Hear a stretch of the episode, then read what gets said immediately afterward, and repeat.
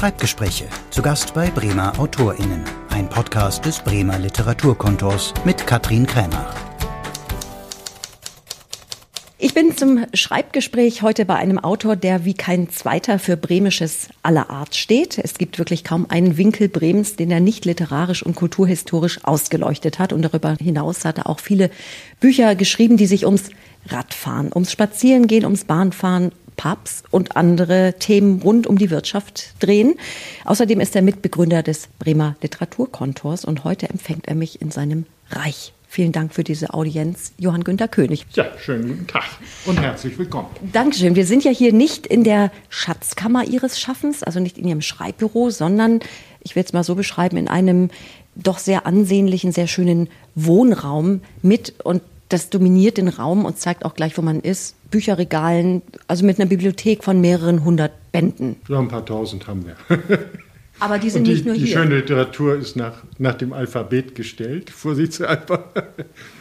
Und immer wo Löcher sind, weiß man, dass ich gerade an etwas arbeite. Zum Beispiel im Augenblick arbeite ich mit Uwe Jonsson, der ja in Mecklenburg in seinen Texten verarbeitet hat. Und ich schreibe gerade über Mecklenburg. So ist das, ja. So ist das. Und ich habe, apropos, wie viele Bände, auch aufgehört zu zählen, als ich mich äh, für die Vorbereitung nochmal damit beschäftigt habe, wie viele Bücher Sie eigentlich geschrieben haben. Haben Sie die Zahl im Kopf? 38 in der Gegend. Also da habe ich mehr rausgekriegt, Herr König. Dann haben Sie, den, haben Sie die Übersicht verloren. Nein, ich mache also die ernsthaften. Also bei Rowold und Surkamp und was ich da überall habe. Ich glaube, ich bin da bei 38. Das ist ja auch in Ordnung. Mehr kann man ja auch nicht. Naja, also seit Mitte der 70er Jahre ist da eben wirklich ja. ordentlich was zusammengekommen. Und bei Ihrem Output an Büchern, Herr König, hätte ich mir vorgestellt, dass Sie so einen kleinen Hofstaat vielleicht haben, der Ihnen dabei hilft, die Texte zu tippen oder bei den Recherchearbeiten. Wie ist es wirklich? Nein, das ist nicht so. Natürlich hat man immer Helfer, weil zum Beispiel meine Frau Doris liest Texte, wenn ich sie geschrieben habe. Das ist sozusagen die erste harte Kontrolle. Das Tippen an sich, und ich kann es nicht mit zehn Fingern, ich schreibe mit vieren oder fünfen, die Schreiben muss man selber machen. Und es gibt einen gewaltigen Unterschied ja zu den Zeiten, als ich angefangen habe, Bücher zu schreiben. Also ich habe die Manuskripte ja noch, die sind ja mit Schreibmaschine, damals mit einer gebrauchten IBM Kugelkopfmaschine toll geschrieben. Und dann hatte man ja Tippex. Am Anfang hatten wir ja nur so Klebestreifen und dann kam Tippex. Da ist man völlig anders mit den Texten umgegangen. Man hat sie getippt und dann wurde so ein bisschen geguckt und ja, dann rumgestrichen und dann wurde nochmal getippt. Es war eine völlig andere Welt als heute, wo ich einen Satz schreibe. Und wenn ich ihn dann tatsächlich fertig geschrieben habe am Computer, hat er vielleicht 30.000 Versionen hinter sich. Schreiben Sie denn seitdem mehr und schneller? Die Arbeit hat sich völlig verändert durch die Digitalisierung. Sie ist aber nicht schneller geworden. Sie ist anders geworden. Und ich schreibe seit 75 ernsthaft. Und damals hätte ich ein Buch schneller geschrieben als heute, ohne Frage, weil äh, je älter man wird, desto kritischer guckt man doch noch mal hin. Man schreibt nicht einfach irgendwas mehr. Man schreibt es hin und denkt, oh mein Gott, was ist das denn? Ne? Habe ich das genug überprüft? Auch eine Biografie wie die von Frido Lampe schreibe ich ja nicht mit links. Auch da geht es wieder los. Man fängt an und dann stellt man einmal fest, man hat einen falschen Ansatz, weil man diesen Menschen gar nicht richtig verstanden hat. Das Buch habe ich nun gerade gelesen, Ihre Frido Lampe-Biografie, die erste Biografie, die es gibt, die mir diesen Bremer Autor wirklich sehr nahe gebracht hat. Und der ist sehr praktisch, dieser Titel im Waldstein Verlag rausgekommen, fast, naja, zeitgleich, bisschen zeitversetzt, mit einem zweiten Buch, was jetzt gerade frisch raus ist als Rowold Taschenbuch. Gewinn ist nicht genug, 21 Mythen über die Wirtschaft, die uns teuer zu stehen kommen. Zusammen mit Rudolf Hickel und Hermannus Pfeiffer haben Sie das geschrieben. Die schöne Welt der Literatur und die schnöde Welt der Wirtschaft. Das ist ja für Sie kein Widerspruch, wenn man so auf Ihr Övre schaut. Nein, weil ohne die schöne Literatur könnten wir Wirtschaft gar nicht verstehen. Die großen Romane übers Geld äh, und über alle bösen Machenschaften der Menschen, die kann man auch dann heranziehen, wenn man Sachbücher schreibt. Ich sehe, für mich gibt es keine Trennung zwischen Sachliteratur und schöner Literatur in dem Sinne. Beim Sachbuchschreiben kommt es ja darauf an, genauso wie beim Romanschreiben, eine Idee an Leserinnen und Leser zu bringen. und damit zu überzeugen. Und dann nähert sich das Verfassen einer Biografie auch schon an, den Versuch zu erzählen, warum zum Beispiel die politische These, nach der Krise geht es uns besser als vorher, die ja auch gerade im Rahmen der Pandemie, die wir erleben dürfen, immer gepflegt wird. Also es geht nachher noch toller weiter als vorher. Das ist die Dauererzählung der Politik. Und sowas beschäftigt mich dann natürlich und da kann man ja dann nicht nur einfach nüchtern prosaisch reingehen. Da muss man ja schon fast lyrisch werden manchmal. Macht es denn ebenso viel Spaß, ein Buch über Lobbyismus, über Finanzkriminalität zu schreiben wie über Frido Lampe? Spaß ist das falsche Wort. Spaß macht beides nicht, weil es ist beides Arbeit. Ich würde sagen, vielleicht Freude. Nämlich die Freude, ein neues Feld zu entdecken und dann zu bearbeiten und so zu durchdringen, dass etwas für Leserinnen und Leser dabei herauskommt. Das ist doch eigentlich die Idee. Ich, ich müsste diese Biografie zum Beispiel über Frido Lampe ja gar nicht schreiben. Kann ja jemand anders machen. Es gibt genug qualifizierte Leute. Warum mache ich das?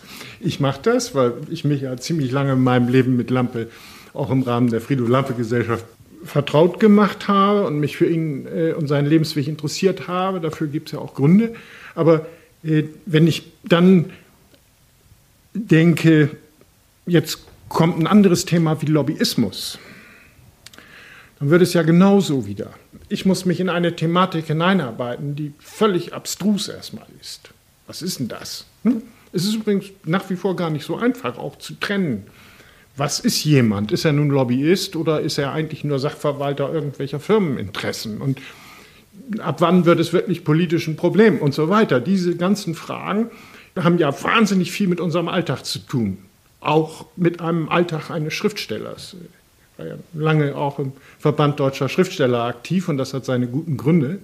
Äh, wir müssen ja dafür Sorge tragen, dass es Schriftstellerinnen und Schriftstellern so gut wie möglich geht in einer Gesellschaft, die für diesen Bereich nicht unbedingt immer viel Geld ausgeben möchte. Also wir haben einen Bereich von Autorinnen und Autoren, die müssen nicht klagen. Wir haben auch in Bremen ein, zwei, die können vom Schreiben locker gut existieren und haben Millionenauflagen. Aber in der Regel ist es ja nicht so. Die meisten Autorinnen und Autoren, das kann man an den Rentenzahlungen sehen, verdienen nicht sehr viel. Übersetzerinnen und Übersetzer übrigens auch nicht. Also immer da, wo wir es mit der schönen Kultur zu tun haben, und das betrifft die Theaterleute ebenso und so weiter, äh, sehen wir ja, ist das nicht so toll mit dem Geldverdienen. Und das spielt hinein, wenn ich mich über Finanzmärkte unterhalte, das spielt hinein, wenn ich Lobbyismus versuche aufzudröseln oder wie jetzt mit unseren Wirtschaftsmythen natürlich. Nicht, da wird uns ja immer etwas erzählt als Gesellschaft und da muss ich ja auch mal sagen, Donnerwetter, was passiert hier denn? und machen Sie denn wirklich das, was Sie versprechen? Das sind alles so Dinge, da kann ich mich als Künstler ernsthaft ja gar nicht rausnehmen. Ich muss das nicht thematisieren, aber ich könnte es und Juli C. und wer auch immer da ist, alle diese Autorinnen und Autoren thematisieren es auch, wenn sie können. Ist ja nicht äh, heute mehr so, dass da alle sitzen und sagen, das ist ja alles schön. Ich glaube ja, Herr König, dass kein Bremer Bücherregal ohne einen König auskommt. Und ich habe äh, bei uns zu Hause vorhin auch nochmal gestöbert und so einige Titel gefunden von Ihnen. Und zum Beispiel ist mir der in die Hände gefallen, Kinder mit einem Willen kriegt was für die Billen. Kinder, die einen eigenen Willen haben, kriegen die kriegen was, kriegen was hinten ja. drauf, genau. Ja, kriegen was ein, hinter die Ohren, könnte man. ein Buch über Bremer Kindheiten der letzten Jahrhunderte, erschien, glaube ich, 1989. Lassen Sie uns über Ihre Kindheit sprechen, die ja auch eine Bremer war und 1952 begann. Sie stammen aus einem gut bis großbürgerlichen Elternhaus? Ja, gut bürgerliches Elternhaus. Also mein Vater war Versicherungskaufmann. Und bei uns im Haushalt war es natürlich so, also es gibt ein Unternehmen, das auch irgendwie diesen Namen König noch in sich trägt. Und mein Vater war erfolgreich, keine Frage, in allen möglichen Bremer Gremien und Bauherr des Domes und so weiter. Und so bin ich aufgewachsen. Es hat natürlich Folgen, wenn man in so einem Haushalt, ich bin das vierte Kind also auch das Jüngste. Und man wächst auf im Goetheviertel in einem Einfamilienhaus. Und es kommt dauernd toller Besuch, weil Versicherungskaufleute ja mit potenziellen Kunden auch ins Gespräch kommen müssen. Und natürlich war klar, das ist ein altes Familienunternehmen, ich wurde so erzogen, dass ich die Firma mit meinem Bruder zusammen mache. Gab es familiäre Auseinandersetzungen darüber, dass Sie dann gar kein Interesse daran hatten? Naja, es war nicht so ganz einfach. Ich äh, habe einen Willen entwickelt, der nicht unbedingt dem meiner Eltern entsprach. Also ich bin aus der Kirche ausgetreten und all sowas. Das habe erstmal durchaus auch durch das Fachabitur für Wirtschaft diesen Weg eingeschlagen. Ich werde Kaufmann. Und das hörte dann irgendwann auf, eben auch weil ich danach dann in die Bundeswehr ging als Z2-Soldat und aus der Bundeswehr heraus den Dienst verweigert habe als Offiziersanwärter, weil mir das äh, nicht gefiel, was ich da hätte erzählen sollen, den Soldatinnen und Soldaten. Da ging es um Atomkriegfragen und man schützt sich mit einer Aktentasche und so weiter. Also das war ja nicht so witzig. Ich habe dann auch meine ersten Gedichte ja darüber geschrieben. Und diese, diese Zeit in der Bundeswehr mit einem sehr harten Kampf dann, ich war ja einer der ersten äh, zu der Zeit, das war nicht so einfach, aus der Bundeswehr rauszukommen. Also ich habe erst im dritten Verfahren gegen die Bundesrepublik Deutschland mit dankenswerter Hilfe von Heinrich Hannover das Verfahren gewinnen können und war da tatsächlich zwei Jahre bei der Bundeswehr gewesen. Mhm. Aber interessant, dass Sie das in Gedichten verarbeitet haben. Ja. Das ist ja auch eher ungewöhnlich. Ja, heißt der Band. Das, da gibt es einen schönen kleinen Text, den ich muss mal eben gucken, ob ich ihn so schnell finde, wenn ich das anhalten.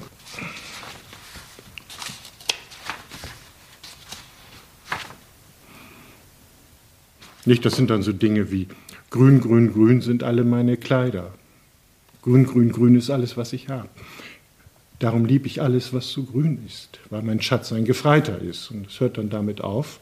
Schwarz, schwarz, schwarz sind alle meine Kleider. Schwarz, schwarz, schwarz ist alles, was ich habe. Darum liebe ich alles, was so schwarz ist, weil mein Schatz im Krieg gefallen ist. Gab es denn die Idee oder den Wunsch, Lyriker zu werden? Und ich glaube, es ging ja auch noch zurück, dass Sie in der Schule als Schüler Kurzgeschichten geschrieben ja. haben. Also da war der Schreibwunsch ja schon ganz früh da. Ja, also ich habe es immerhin äh, in der Schule ja nicht so gut zustande bekommen, aber einmal einen Preis von Radio Bremen für eine Kurzgeschichte. Weitererzählung hieß das damals bekommen. Und ich hatte, ich hatte schon Lust zu schreiben. Ich hatte auch ein bisschen Fantasie und das ging ganz gut. Ich war aber ja nun leider überhaupt kein guter Schüler und kam dann ins Internat, damit dieses Problem behoben wurde. Und ich sage eben, ich kam ins Realschulinternat, dann versteht jeder, dass ich nicht so helle war. Sie kamen in ein Realschulinternat auf Langeoog. Das ist ja, ja auch was ja. ganz Besonderes gewesen. Wie war denn die Schulzeit da? Gewöhnungsbedürftig. Man muss sich an ein Internat gewöhnen. Also man fängt ja auf so Sechsbettzimmern an wenn man dann ein bisschen älter wird, ist man schließlich irgendwann im Zweibettzimmer. Das dauert aber. Wir waren Gott sei Dank ein koedukatives Internat, also da waren die Mädels ja dabei. Und es waren auch sehr interessante Lehrer da.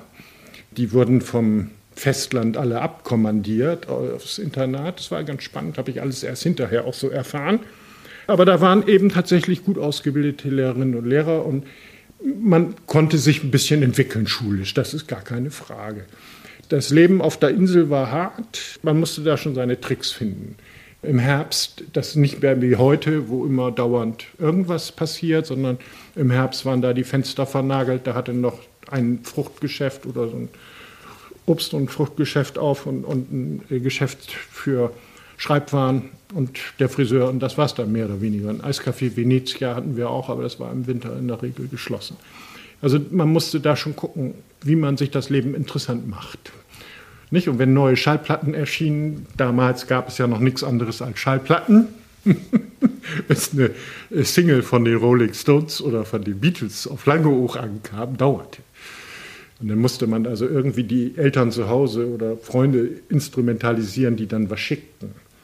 Das funktionierte alles. Und dann bin ich zurückgekommen nach Bremen und habe hier noch ein Jahr mal wiederholen müssen, weil die Lehrpläne überhaupt nicht übereinstimmten und bin dann auf die neu gegründete Fachhochschule für Wirtschaft gegangen.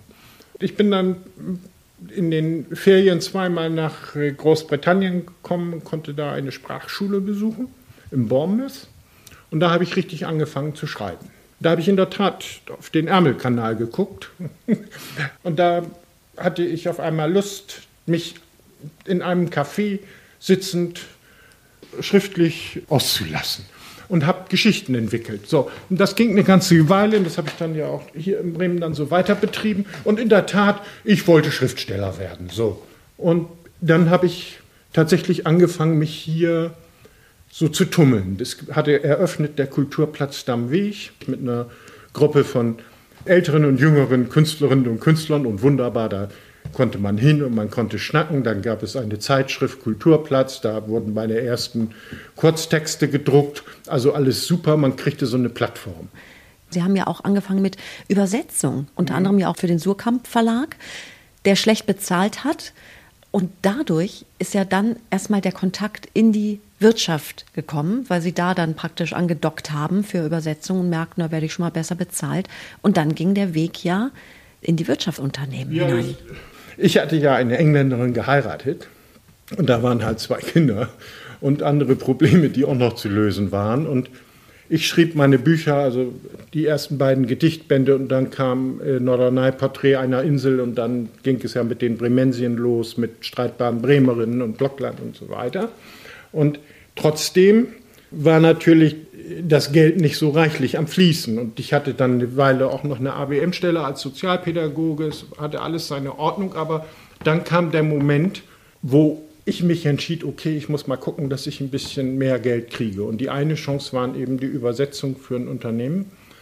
Und dieses Unternehmen, ein, ein skandinavisch-britisches Unternehmen, sagte dann eines Tages, wir haben hier ein Problem, unser äh, Vertriebsleiter in Deutschland ist ausgefallen und dann habe ich natürlich gleich gesagt, oh, das kann ich ja mal versuchen und habe dann mehrere Jahre halt für dieses und dann für den Philips-Konzern gearbeitet als Manager für bestimmte Bereiche.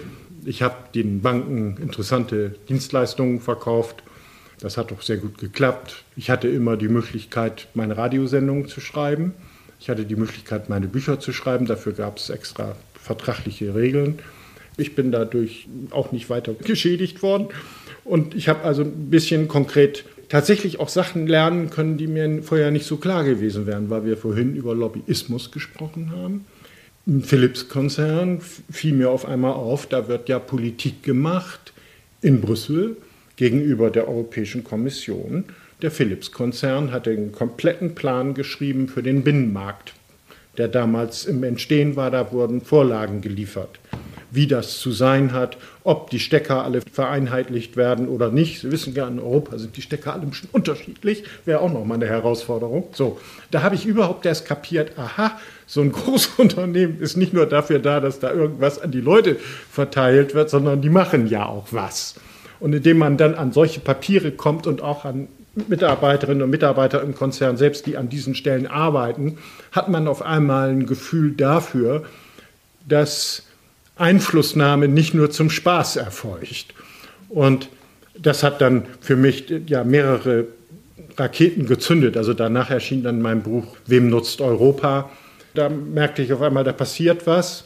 Und dann fing auch ja schon meine Zusammenarbeit mit Rowold an. Dann kam die Privatisierung der Telekom, nicht? Die, äh, da habe ich das Buch zur, zum Global Player Deutsche Telekom geschrieben und danach dann das Buch alle Macht den Konzernen. Sie hatten ja die, wie Sie geschildert haben, dann tatsächlich die Einblicke auch in diese Wirtschaftswelt.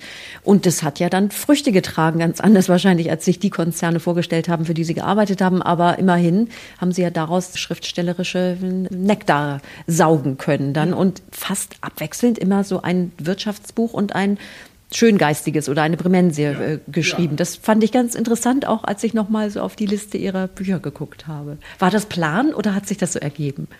Ich habe einfach Lust daran gewonnen. Also auch bei den Kne Kneipenbüchern vom Pub zu Pub oder Irish Pubs, das ist ja quasi immer ein Blick in die jeweiligen Nationalliteraturen, weil in diesen Literaturen finden wir ja Begegnungen mit Kneipen.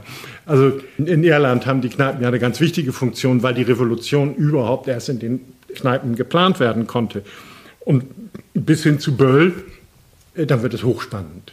Und dann kann ich auf einmal bestimmte Kneipen in, was weiß ich, Dublin äh, genau verbinden mit diesem und jenem Autor und das ist doch super. Ja, das ist natürlich die Traumrecherche auch. Ja. Und das Buch über äh, Pubs in, in Südengland und London ist ja auch, glaube ich, entstanden in der Zeit. Sie haben ja vier Jahre in England gelebt. Ja, auch. in Lewis. Also von London eine Stunde runter. Lewis liegt bei Brighton. Also direkt am Kanal. Ja, bezauberndes Örtchen, ganz malerisch. Ja, ist ganz malerisch und dann haben sie da die Seven Sisters die Kreidefelsen. Und dann sehen Sie das Grab von Friedrich Engels, der ja in Bremen gelernt hat, aber da nun im Meer ruht. So, da kann man dann immer sofort Verbindungen herstellen. Sie sind ja sehr rührig in Bremen immer gewesen. Und 1983 haben Sie das Bremer Literaturkontor mitgegründet. Die Idee dahinter war, damals einen Umschlagplatz für die Literatur zu schaffen. Was war denn genau die Vorstellung dahinter? Warum musste 1983 ein Literaturkontor in Bremen her? wir hatten festgestellt, also Detlef Michelas und Brigitte Röttgers, die leider schon verstorben ist, hatten von uns im Verband deutscher Schriftsteller in der Berufsgruppe Bremen, deren Chef ich war, Vorsitzender, hatten den Auftrag bekommen, darüber nachzudenken, was wir machen können, weil auf einmal gab es ein Literaturhaus in Deutschland. Wir hatten in Bremen ja den Kulturplatz gehabt, der hatte sich jetzt beerdigt, aber wir hatten immer das Problem, an Geld heranzukommen. Also bestimmte Lesereien aufzulegen, irgendwas zu machen, was weiß ich, wie wir das jetzt mit der Buchpremiere ja seit Jahren machen, Dinge irgendwie auf die Beine zu stellen, wo erstmal das literarische Leben an sich eine Bereicherung erfährt, aber eben auch die Autoren Möglichkeiten haben, sich zu treffen oder auch hier mal eine Verdienstmöglichkeit. Also, dass da was passiert. Ich muss ja für Künstler was machen, damit die überhaupt ans Licht kommen. So. Und da haben wir uns überlegt, anderen Ort gab jetzt die ersten Literaturhäuser, tolle Sache. Ne? Was können wir denn hier machen? Und schon damals, das war so im Zeitgeschmack, haben wir dann gesagt, in Bremen machen wir natürlich kein Literaturhaus, sondern Literaturkontor. So, wir wollten das Kontor um eine Anlaufstelle und auch eine Verhandlungsstelle zu haben für unsere Erwartungen an den Senat. Das, der Senat ist ja auch wechselt ja hin und wieder alle vier Jahre. Und dann muss man ja mal gucken, wer ist für Kultur zuständig. Ne? Ist das der Bürgermeister oder wer? Also erstmal machen wir deutlich, ach, es gibt uns und dann versuchen wir die äh, Szene zu bereichern. Also in dem Sinne, dass Lesungen ein bisschen konkreter geplant werden, dass, dass Modelle entwickelt werden. Wie kriegen wir junge Leute an die Literatur? Und das sind die Dinge, die Literaturkontor, und jetzt haben wir ja auch noch das, seit langem ja schon das Literaturhaus dazu, das virtuelle. Das sind die Dinge, die ja nicht passieren, wenn Künstlerinnen und Künstler nicht sagen, mach es. Mein Interesse war immer, und deshalb haben wir das gemacht, auch damals die Gründung der Frido-Lampe-Gesellschaft, das Interesse war ja immer, wir müssen versuchen, eine Öffentlichkeit zu erreichen und im Prinzip auch herzustellen, wenn man so will. Und dafür brauche ich das. Ja. Ne? Sie sind ja Bremen wirklich sehr verbunden, also auch das ist abzulesen an Ihren Veröffentlichungen natürlich. Also man hat so das Gefühl, dass Sie wirklich so jeden Winkel erforscht und beschritten und in ein neues Licht gestellt haben. Jetzt haben Sie aber eine weitere Schreibdependance in Mecklenburg-Vorpommern. Wie konnte das passieren? Ganz einfach. Wir wollten, äh, wir, haben, wir, haben, mehrere Enkelinnen und äh, wollten für diese Enkelkinder eine Möglichkeit haben, die leben in Dresden Sie sehen ja, die Bremer Wohnung hier ist ja nicht riesig. In dem Sinne, also wir wollten eine Möglichkeit haben, dass wir die gemütlich bei uns haben können. Also wenn die mit der Mutter und Vater und so weiter kommen, ist hier die Bude ja sehr schnell sehr voll. Und wir haben dann geguckt, ob wir nicht ein kleines Ferienhaus finden. Und irgendwann haben wir das in Mecklenburg-Vorpommern halt gefunden, eine Scheune, die man wieder herstellen konnte. Und diese Backsteinscheune ist die Backsteinscheune. Sie hat einen großen Garten, Streuobstwiese, alles super für die Kinder und äh, sie haben da den Platz, den sie brauchen und können schön mit uns Urlaub machen. Und Sie haben den Platz zum Schreiben. Wie ich sieht, den, wie sieht der hab, aus? Ich habe einen wunderbaren Platz da zum Schreiben und bin da ja auch im Dorf aktiv und äh, Mitglied des Vereins. Und, äh, dieses Dorf hat 46 Einwohner, alle Berufsgruppen, die man sich vorstellen kann. Es ist ein, ein Dorf, das gibt es nicht zweimal.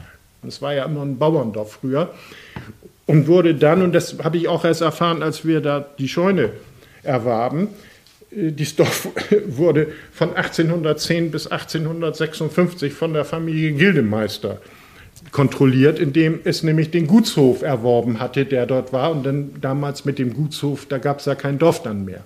Da gab es ein paar Karten für die Tagelöhner und dann gab es den Gutshof mit den Wirtschaftsgebäuden. Da schließen sich die Kreise, das müssen wir mal eben nochmal erklären. Otto Gildemeister, Bremer. Der deutsche Essayist erstmal. Und dann war er auch noch Bürgermeister.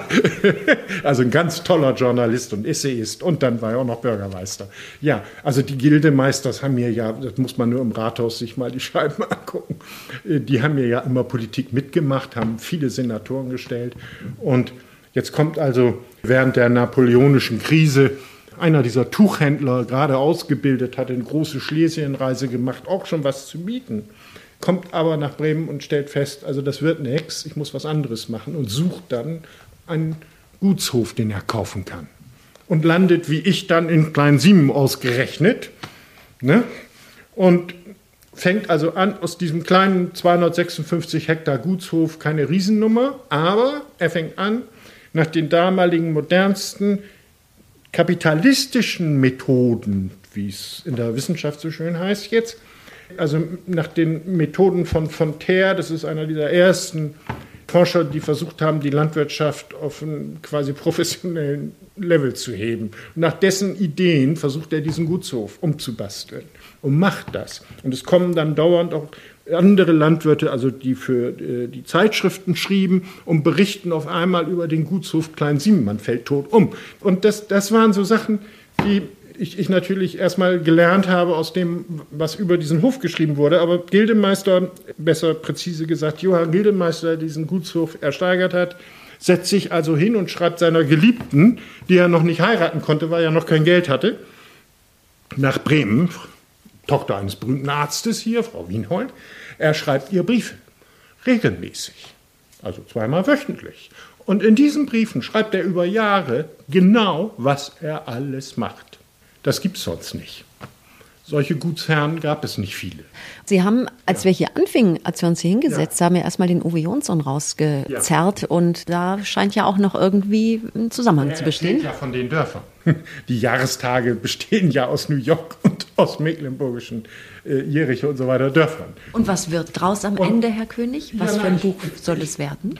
Die Geschichte Klein Siemens erzähle ich von 0 bis 100. Das ist dann gar nicht so einfach, wenn man auch an die Strecken denkt, wo man nichts kriegt, weil nichts überliefert ist. Oder wie auch zu Zeiten der DDR. Haben Sie das Gefühl, Herr König, das Schicksal hat Sie an diesen Ort geführt? Weil man, man kann Sie ja nicht. man kann sich Sie nicht vorstellen ohne Schreibendgerät in der Hand. Man hat das Gefühl, egal wo Sie hinkommen oder was Sie sehen, aus allem wird gleich ein Buch. oh ja. Vielen Dank für die Einblicke in Ihr Königreich. Für die Schreibgespräche waren wir sehr gerne hier. Vielen Dank. Ja.